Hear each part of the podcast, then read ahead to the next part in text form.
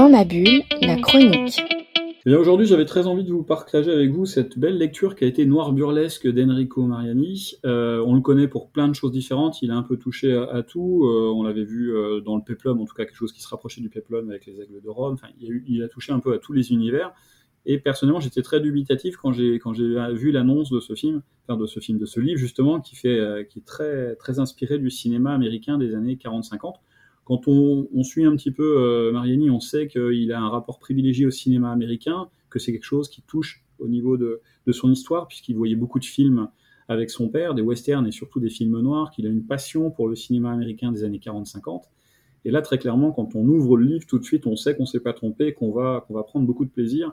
Le film, en tout cas le film, voyez, le, livre, euh, il y a un choix qui est fait sur du noir et blanc absolument somptueux. Tout de suite, on est dans, dans, la rencontre avec un personnage sordide, slick, on ne sait pas exactement qui il est, mais on voit que c'est un personnage au bout du rouleau.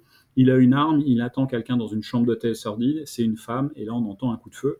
On est vraiment euh, dans Boulevard du Crépuscule ou, le, ou Les Anges aux mains sales, on est vraiment dans cet univers-là de flashback avec un personnage qui est empêtré dans, dans des problèmes et on sait très bien qu'il n'arrivera pas à s'en sortir. Et donc c'est magnifique, c'est très très très bien dessiné. Et puis le fait est aussi que euh, Mariani a intégré à certains moments de la couleur rouge. alors lui, il parle de la liste de Schindler, on pourrait pour d'autres parler euh, de Frank Miller et Sin City. Après, chacun ses références, mais le fait d'intégrer à certains moments sur les, notes, notamment de sensualité ou de violence, ces, petits moments rouges dans, la BD, renforce encore euh, la sensualité ou la violence qui, peut exister. Donc là encore, c'est un, un film, c'est un livre qui s'écrit en deux volumes. On a découvert donc le premier volume, qui est vraiment très très bien fait. C'est aussi un très très beau livre. On peut le découvrir soit dans sa version simple, soit dans une version collector avec 24 pages supplémentaires qui sont sorties. Là encore, c'est un très très bel objet avec une couverture un peu différente.